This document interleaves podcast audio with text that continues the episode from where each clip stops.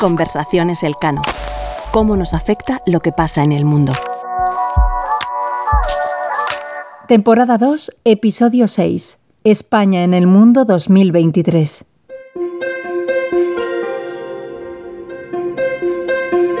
En el Real Instituto Elcano nos dedicamos, entre otras cosas, a la prospectiva. Por eso, al principio de cada año publicamos un informe conjunto del equipo de investigación del Instituto que analiza tanto las principales claves del panorama internacional en el nuevo año como qué podemos esperar de nuestra política exterior. El año 2023 se presenta lleno de incertidumbres. Continúa la guerra en Ucrania, la economía se ralentiza, la relación transatlántica se complica pero no nos quedemos solo con lo negativo. También se plantean una serie de oportunidades, sobre todo por la presidencia del Consejo de la Unión Europea que España ostentará en la segunda parte del año que empieza. Yo soy Federico Steinberg, investigador principal del Real Instituto del Cano. Y yo soy Carlota García Encina, investigadora principal del Real Instituto del Cano. Y para hablar de todo esto vamos a contar con los coordinadores del informe, Ignacio Molina y Jorge Tamames. Pero como hacemos normalmente, pongamos un poco de contexto. Conversaciones Elcano. Cómo nos afecta lo que pasa en el mundo. El informe España en el Mundo 2023, que podéis consultar en la web del Real Instituto Elcano, dedica especial atención a los temas de la Unión Europea, la vecindad, tanto sur como este de Europa, y la seguridad. Entiende que la invasión rusa de Ucrania ha alterado el orden de prioridades de la agenda exterior española y europea y que estos son, por tanto, los temas que dominarán la agenda internacional en los próximos meses. Pero en 2023 podrían pasar muchas otras cosas. Algunas se pueden anticipar. Otras, que en perspectiva se suelen llamar unknown unknowns o cisnes negros, son impredecibles. Aún así, podemos aventurar que las principales tendencias que definirán el año serán las que vamos a compartir a continuación con nuestros oyentes. Pues vamos a por ello, Carlota. Primero, la presidencia española del Consejo de la Unión Europea. Esta va a vertebrar el conjunto de la acción exterior española en 2023. Aunque en los últimos años España ha desarrollado cierta firmeza y protagonismo en el plano europeo, su presidencia semestral coincidirá con una situación doméstica volátil y crispada, consecuencia del ciclo electoral. Segundo, la guerra de Ucrania se prolongará, con Crimea como posible punto de fricción entre los aliados si las fuerzas ucranianas avanzan y Rusia modifica su posición negociadora. Tercero, la desestabilización del Magreb y la necesidad de que España reconduzca sus relaciones con Argelia en el contexto de la crisis energética y la escalada de tensión entre Rabat y Argel. Cuarto, una coyuntura económica complicada, con desaceleración global, una inflación que sigue alta, pero que empieza a encauzarse, y un rediseño de reglas fiscales europeas poco atrevido, pero orientado en la buena dirección. En este campo, las perspectivas para el 2023 no son alentadoras, pero sí menos catastróficas que hace unos meses. Quinto, un enquistamiento del choque entre China y Estados Unidos, que podría generar más desglobalización,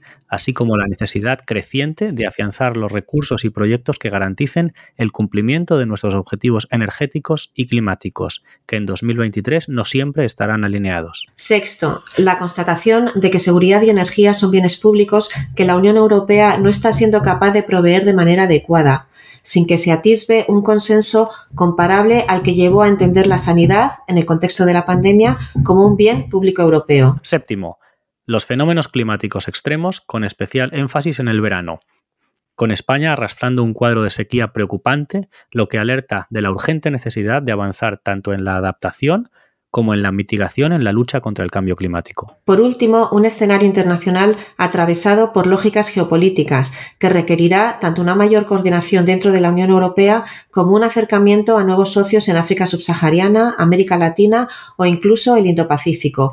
Aquí, de nuevo, la presidencia española resultará determinante. En definitiva, 2023 será un año en el que España tiene la oportunidad de reforzar un papel en el escenario internacional que desde la cumbre de la OTAN del verano pasado es cada vez más relevante, pero que está plagada de obstáculos e incertidumbres. Fede, si te parece, damos paso a la entrevista con nuestros invitados de hoy para que nos cuenten su punto de vista sobre todos estos temas. Vamos allá. Conversaciones Elcano. Cómo nos afecta lo que pasa en el mundo.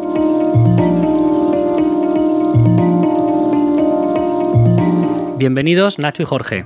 Nacho Molina es investigador principal del Real Instituto Elcano y Jorge Tamames, ya habitual de este podcast, es investigador del instituto también y ambos han coordinado el informe España en el Mundo 2023. Bienvenidos a Conversaciones Elcano. Bienvenidos Jorge y Nacho, bienvenidos a Conversaciones Elcano. Muchas gracias a los dos, es un placer ser invitado reincidente. Muchísimas gracias por, por, esto, por la invitación, es un placer estar aquí. Hace ya varios años que desde el Instituto Elcano se publica a comienzos del año un documento en el que el equipo de investigación analiza lo que le espera a España en política exterior y cómo podemos enfrentar los retos que se nos vienen encima. ¿Nos podéis decir cómo ha evolucionado este informe a lo largo del tiempo y particularmente a quién va dirigido? Bueno, este, este informe, que eh, tiene ya más de 10 años de, de, de vida, son ediciones eh, anuales que se presentan siempre a, final de año o a principio del año próximo, ¿no? En el, transcurso de, un año a otro, tiene varias finalidades. Eh, quiere hacer varias cosas a la vez y bueno, eh, creemos estar relativamente satisfechos de que lo logramos. en primer lugar, es, un informe de coyuntura, como su nombre indica, ¿no? Habla de, de lo que va a ocurrir en el nuevo año y por tanto su horizonte temporal es 12 meses, qué va a pasar en el próximo año pero claro, cuando hace eso a final del año previo, también sirve para hacer un balance de lo que ha ocurrido en el año que termina. Por tanto, es un informe de coyuntura con esta doble característica, cierto balance de lo ocurrido y cierta eh, exposición de agenda de lo que va a pasar. Pero junto a esta parte, digamos, más descriptiva, pretendemos eh, darle un valor añadido analítico en un doble sentido. En, un, en primer lugar, un sentido de, prospectiva, de, intentar eh, no adivinar lo que va a pasar sino hacer prospectiva, que es, una, que es un ejercicio intelectual que tiene, bueno, pues que tiene su, su, técnica y su arte a partir de la, de la, información que tenemos, de lo que pensamos que puede ser escenario base, escenarios que pueden, que no están programados, pero que tienen cierta probabilidad de ocurrir, ¿no? Hacemos la prospectiva del año. Y luego, junto a todo eso, junto a ese informe de coyuntura prospectiva, también hacemos algo de prescripción. ¿Por qué? Porque el informe es sobre España en el mundo. Y por tanto, eh, cuando estamos viendo las perspectivas de lo que va a ocurrir en el año en la agenda internacional, estamos eh, hablando desde un punto de vista de, cómo se posiciona ahí España en el mundo, cómo se posiciona, y por tanto también los investigadores del Instituto Elcano eh, se atreven, nos atrevemos a exponer qué elementos podrían mejorar la, posición de España en, ese contexto mundial, cómo se podrían afrontar mejor los desafíos, qué cosas deberían de cambiar y por tanto prospectiva y prescripción, que es algo propio de los think tanks. Este informe está dividido en 10 temas que corresponden precisamente a los ejes principales de investigación del Instituto Elcano. No sé si nos podríais dar eh, unos titulares aproximados o, palabras clave o ideas principales de cada uno de estos 10 temas. Sí, yo me puedo intentar atrever. Eh, tengo como el doble reto, por un lado, de no enrollarme muchísimo con todos los temas y tampoco sonar como este Ángel Martín que hace el resumen de las noticias a toda pastilla cada mañana. Entonces, voy a intentar con. Voy a hacer la mitad de los temas y le dejo la otra mitad a Nacho. Entonces, tengo aquí em, rivalidad China-Estados Unidos, globalización y gobernanza, América Latina, economía y tecnología y, por último, energía y clima. Em, los titulares serían un poco, vamos a ver, en la rivalidad China-Estados Unidos no hay novedad en el frente la rivalidad entre Washington y Beijing está ya muy enquistada y eh, digamos que va dentro de una trayectoria que, ya viene condicionada por, los últimos años y que no va a cambiar. ¿no? Hemos visto que la administración Biden, una cosa en la que hay consenso en Estados Unidos es en mantener una, línea eh, de, rivalidad constante con, China. Es una de las pocas cosas en la que republicanos y demócratas están de acuerdo. Cuestiones a vigilar. Eh, la evolución de nuevo de la pandemia del COVID en, China, ¿no? Ahora tras el fracaso de la política de COVID cero, que parece que va a dejar eh, secuelas bastante, bastante duras eh, a corto plazo, pero posiblemente también a largo plazo. Y también la cuestión de, del estrecho de Taiwán, ¿no? Eh, ya hemos visto cómo en 2022 este fue un motivo de fricción importante entre las dos potencias, sobre todo con motivo de la visita de Nancy Pelosi a la isla.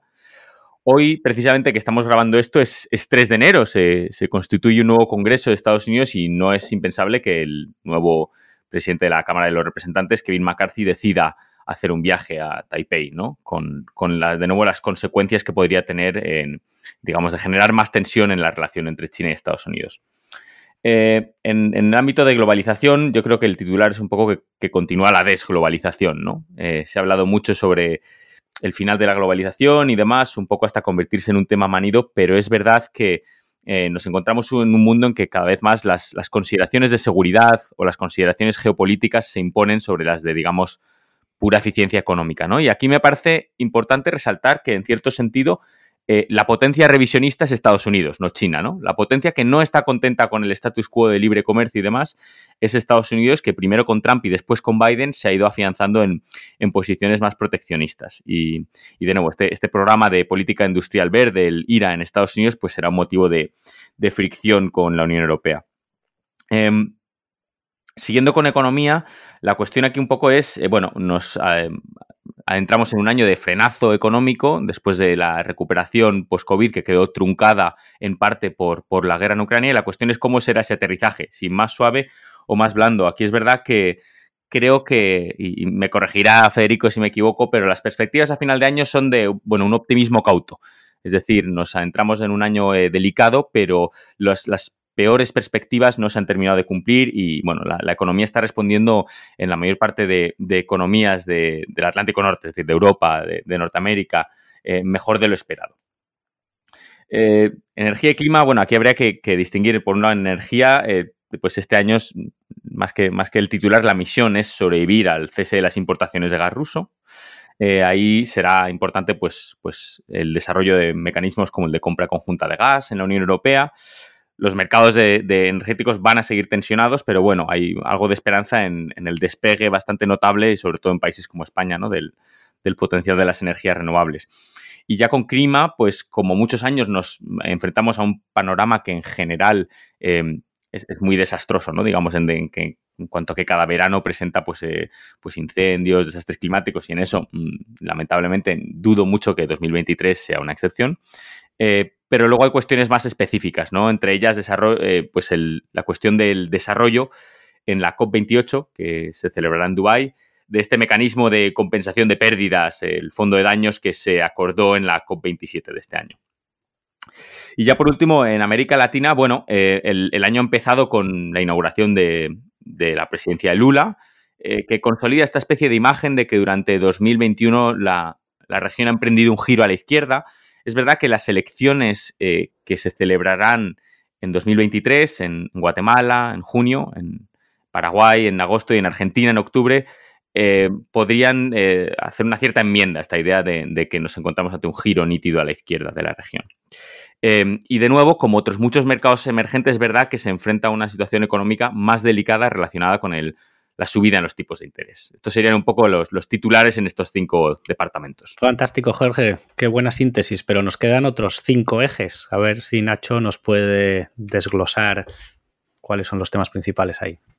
Bueno, en una, en una especie de, reparto natural de estos diez ejes en los cuales el Instituto del Cano estructura ahora su investigación, eh, y ya Jorge ha comentado, si, si os dais cuenta, un poco los que son más más globales, ¿no? La rivalidad China-Estados Unidos, el propio proceso de, globalización, las perspectivas económicas y tecnológicas que, por definición también tienen este, este alcance macro, eh, la, cuestión relativa a la energía y al cambio climático, que no puede haber desafío mayor, ¿no? que, que trasciende ¿no? Los, el elemento de, la posición de un país como, España y América Latina. ¿no? y, entonces los otros cinco temas, y, que son los otros cinco ejes del instituto, están un poco, digamos, más cercanos a España.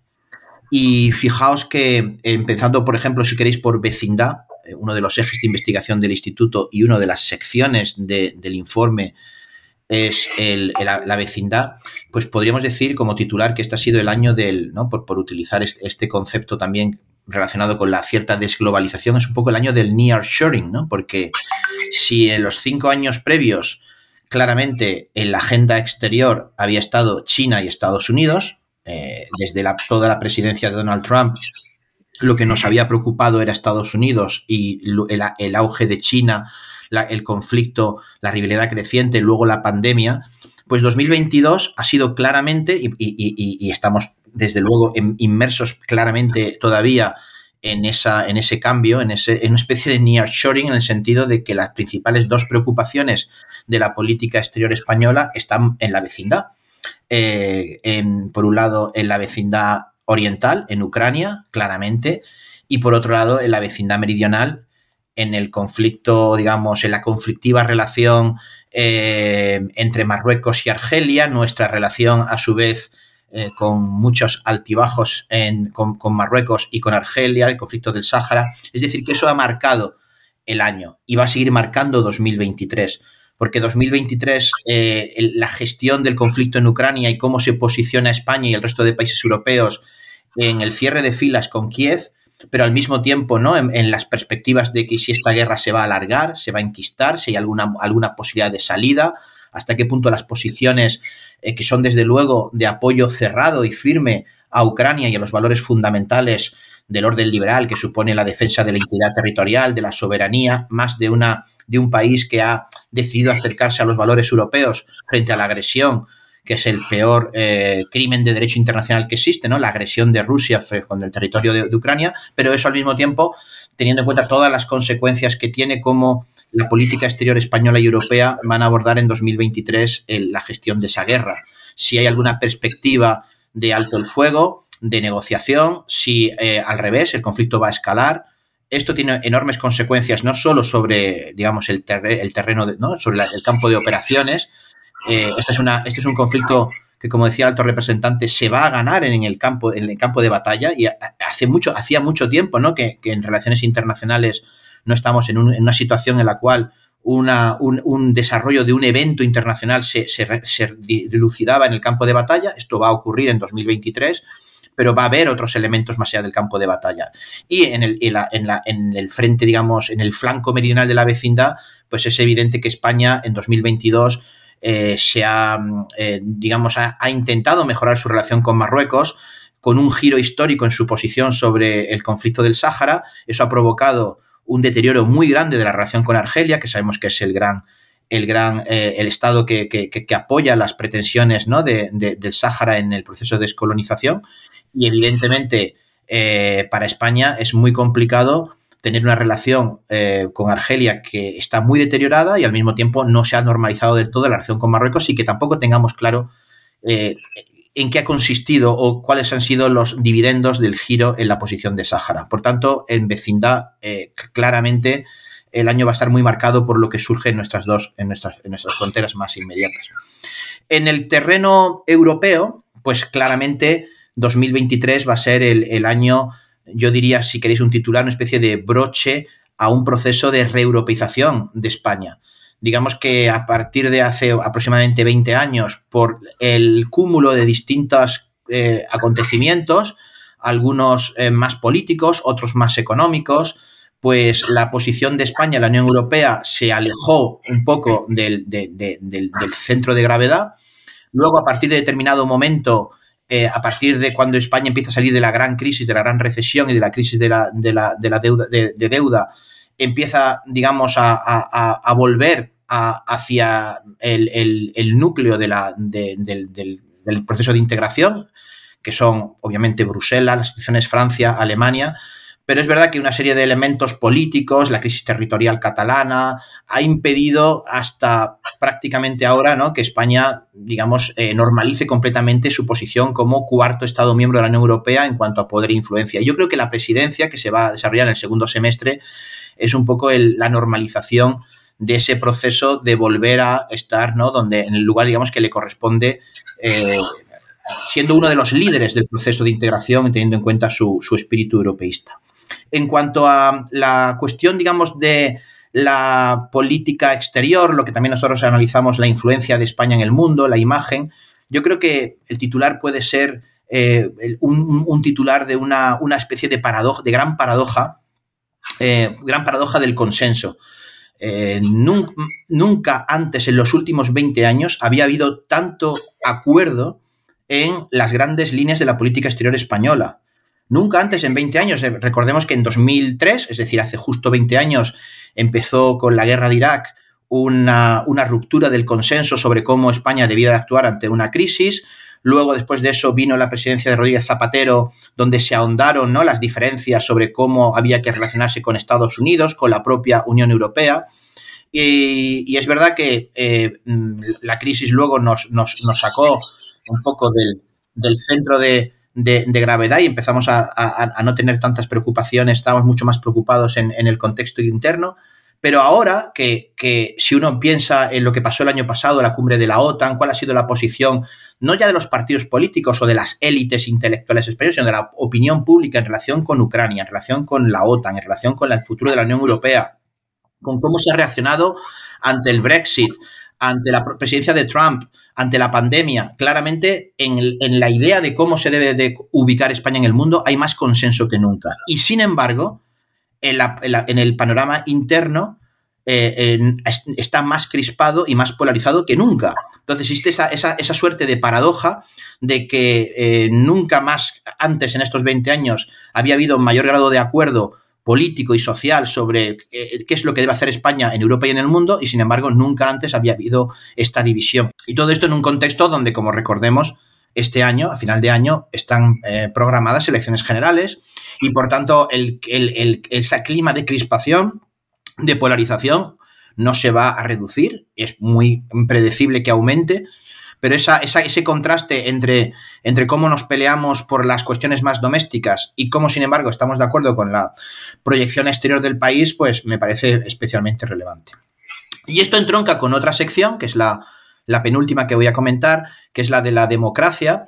Yo creo que en tema de democracia y derechos, el, titular podría ser un poco de, tiempo perdido o de oportunidad desaprovechada, porque tenemos una acción exterior que es ambiciosa en, términos de democracia, en términos de derechos, ¿no? Esta política exterior feminista, una política exterior que promueve la democratización, estamos defendiendo a Ucrania, promueve la democracia y los derechos en América Latina, y sin embargo, y sin embargo, ese elemento de, polarización interna y de, eh, bueno, de, incluso de deterioro de, la, propia democracia española, que esto ya se vio reflejado eh, hace un año, ¿no? Este famoso índice del Economist que señalaba que la democracia española era defectuosa por primera vez, después de mucho tiempo considerando la democracia plena, pues ese elemento de también está muy relacionado con lo anterior, ¿no? De, de, oportunidades aprovechadas para proyectarnos al mundo como la, como la democracia comprometida con los derechos y con la ciudadanía que es España, y más bien estar inmersos en esta vorágine de acusaciones, de deterioro de la calidad de las instituciones, que, lleva a que España tenga una democracia de un poquito peor calidad ahora. Y por último, y esto es lo último, eh, termino con la seguridad porque el 2022 y 2023, desde luego también, va a ser un año donde la, guerra, la guerra, como he dicho antes, la guerra convencional, la guerra de una agresión de un Estado soberano a otro Estado soberano, que creíamos que, eso ya no iba a ser el escenario de los conflictos en el siglo XXI, pues, pues, pues se ha producido. Y eso, el titular ahí podría ser que ha sido Ucrania como un parteaguas estratégico. Un parteaguas estratégico, desde luego, de la política europea de seguridad y defensa, pero también de la política española de seguridad y defensa.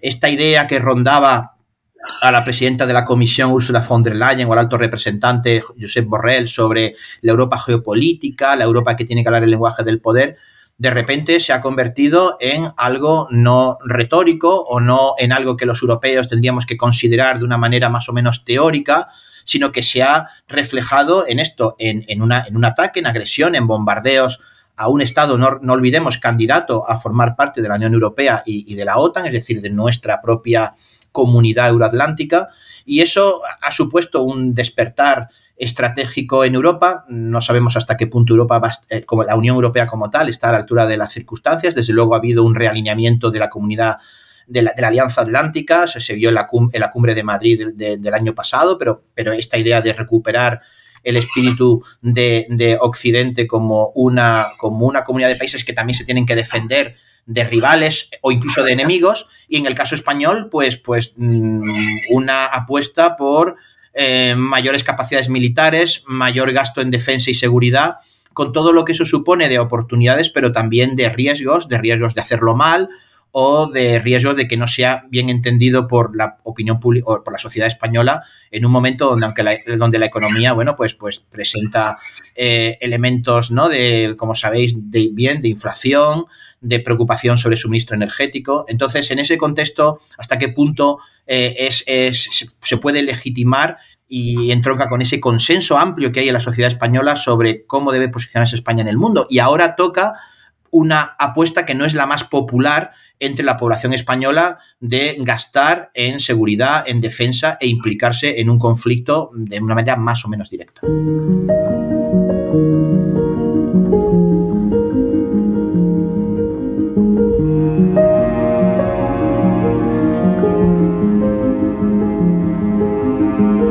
Pues todos estos temas están detallados en 10 eh, análisis que también están colgados en la web del instituto y que vamos a colgar eh, con este podcast, que acompañan al informe y que profundizan eh, por si nuestros oyentes quieren entrar más en detalle. permitidme que vaya a un tema un poco más estructural, que es el de cómo, cómo boxea España eh, en política exterior en relación a su peso específico. ¿no? Se solía decir en el, antes que eh, hace unos años que, España boxeaba por debajo de su peso. Eh, hay otros países que a lo mejor lo hacen por encima. ¿Esto ha cambiado? ¿Cómo, lo veis?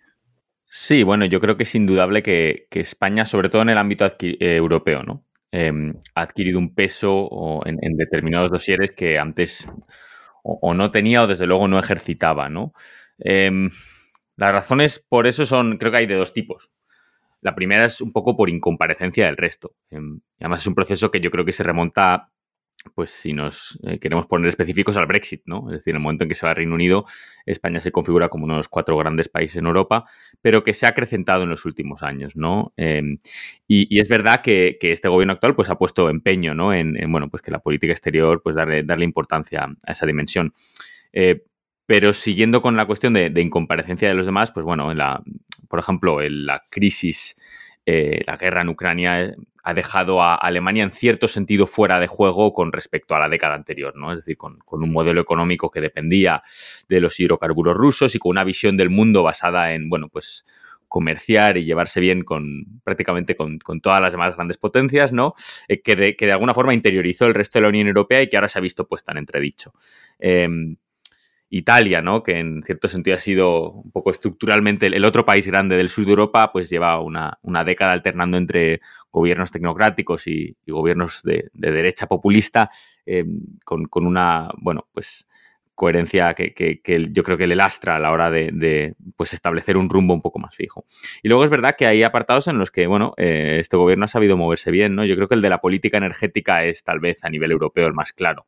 Em, hace un año la idea de, regular los precios en los, mercados energéticos eh, estaba totalmente fuera del consenso o se consideraba una eh, medida demasiado heterodoxa y ahora es lo que se considera como una de las medidas eh, necesarias para, lidiar con las perspectivas del año que viene.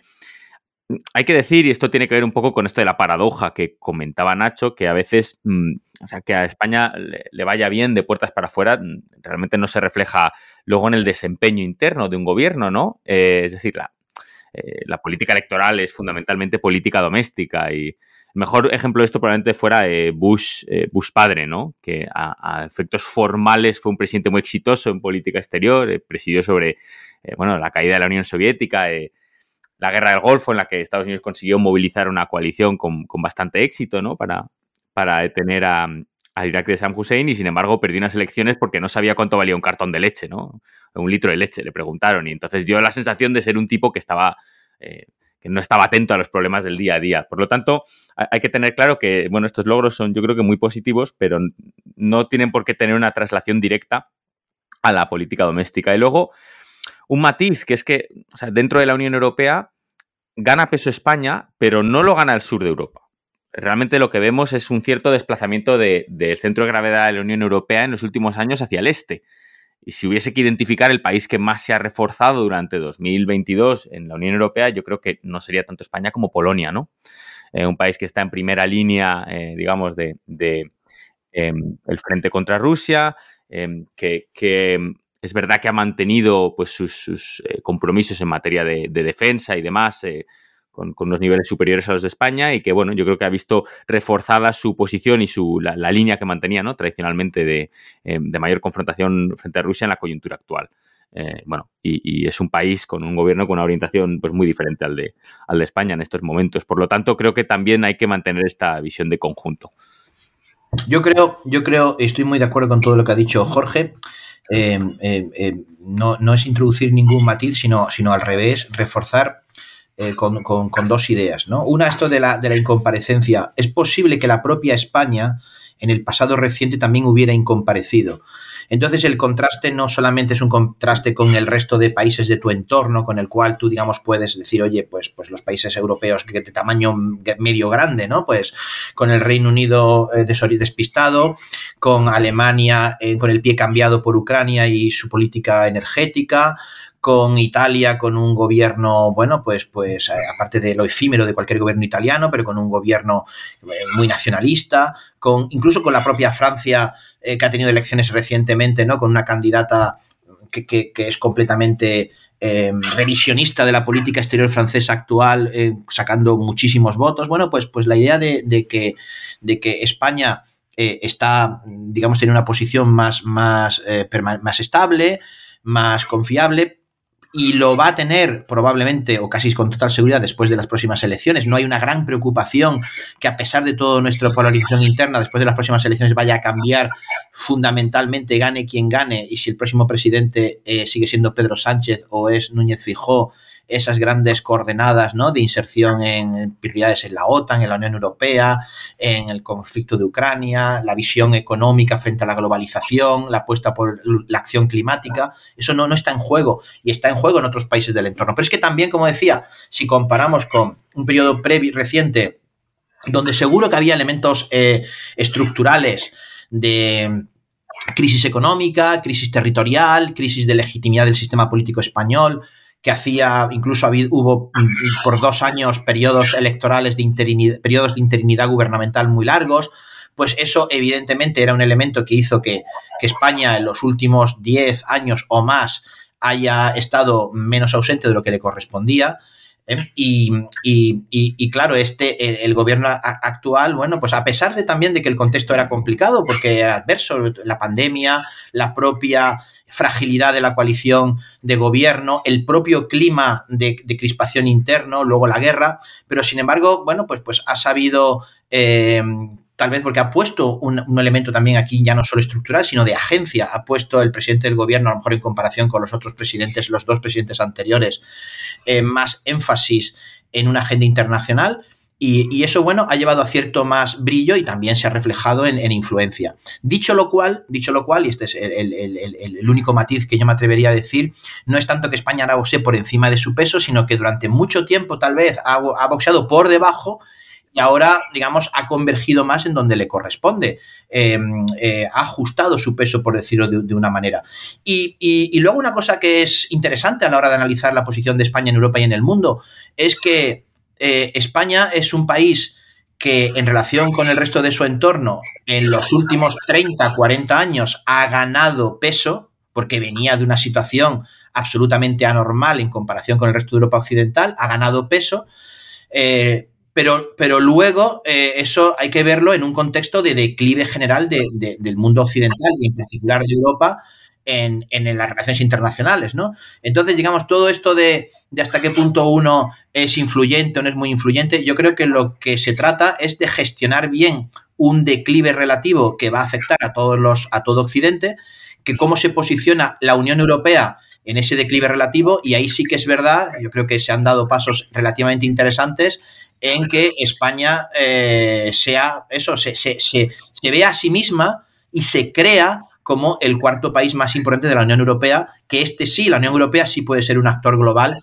que pueda moldear ¿no? pues las relaciones internacionales del futuro, por supuesto, con Estados Unidos y China y con otros actores. Eh, y solos no lo va a poder hacer nadie, ni siquiera Alemania, muchísimo menos España, pero en, en ese contexto de cómo preparamos a Europa y en ese sentido ser europeístas y apostar por la política exterior y seguridad común, pues, pues bueno, es, una línea al final indirectamente de tener presencia y poder, y poder tener una cierta voz en, los acontecimientos internacionales, sino ser un simple objeto de, la, de lo que pasa en el mundo, sino ser también sujeto. Eh, Jorge Nacho, lo que hemos visto es que lo que le espera a España en política exterior en el 2023 es, eh, es, es algo em, es, es, amplio, eh, el temario, los retos, las expectativas. Em, em, habéis hablado de, China, de Estados Unidos, de quizás McCarthy en Tapei, de un optimismo federado en, economía, de América Latina, del tema de la vecindad. Em, yo no sé si llegados a este punto hay algo eh, en el contenido del informe que os gustaría destacar, que no habéis dicho, quizás algo que, se nos pueda escapar o que eh, se les escape a, muchos de nuestros oyentes. No sé si me gustaría que, pudierais sacar algo, una, vertiente diferente que podamos, algo que podamos contar eh, a, nuestros oyentes.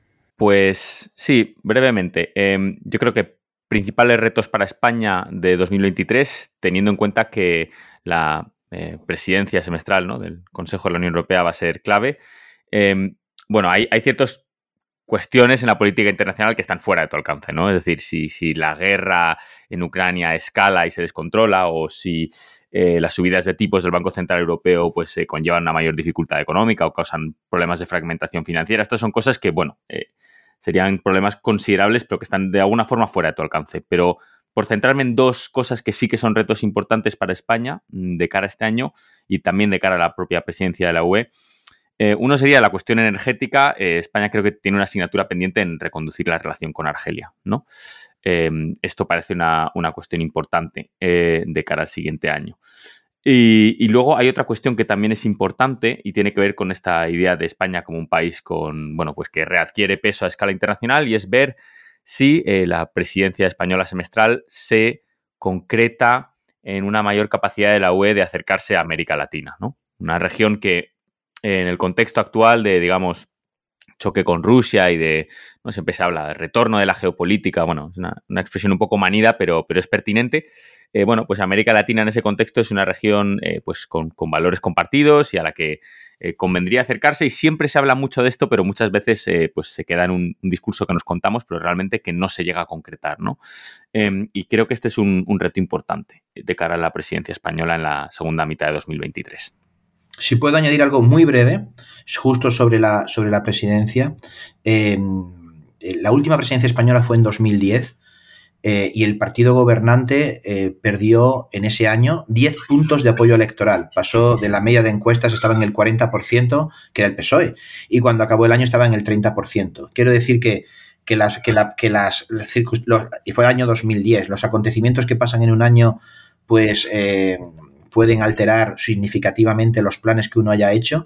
También que relativizar un poco hasta qué punto ejercer esta responsabilidad es tan, tan relevante. Pero en este año que empieza, que es verdad que España tiene este protagonismo y que además está la guerra, que le da más responsabilidad a mantener la unidad europea, que es lo que tiene que hacer la presidencia, y que al final hay elecciones, yo creo que junto a esos dos retos que ha dicho Jorge sobre, sobre Argelia, sobre la energía, sobre América Latina, traerla más al interés europeo, está algo mucho más interno que es eh, mantener en este clima de polarización y de crispación interno ese consenso básico de la sociedad española, eh, que es un consenso doble. El primero, esa intuición de que una España mejor conectada con Europa y con el mundo le va a ir mejor, y esto es algo que, que, la crisis, el Brexit, la presidencia de Trump, la pandemia, la guerra de Ucrania ha reforzado. Y dos, que esa vinculación con ese mundo exterior, que cuanto más estrecha mejor, sea a través de la Unión Europea, la OTAN y que es el, digamos, el espacio natural de proyección de España. Entonces yo creo que en este clima donde todo está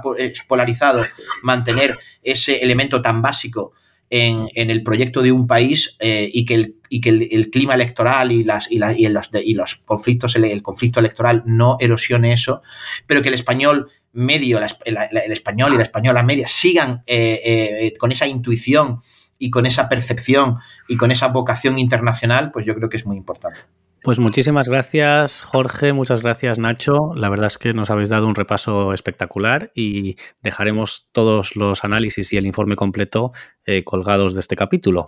Así que hasta el informe del año que viene donde os volveremos a entrevistar y a lo mejor a alguno antes. Muchísimas gracias.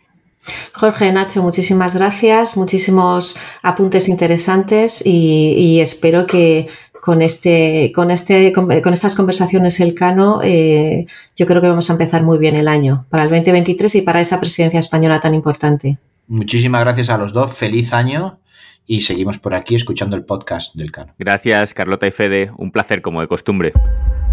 Conversaciones Elcano, cómo nos afecta lo que pasa en el mundo.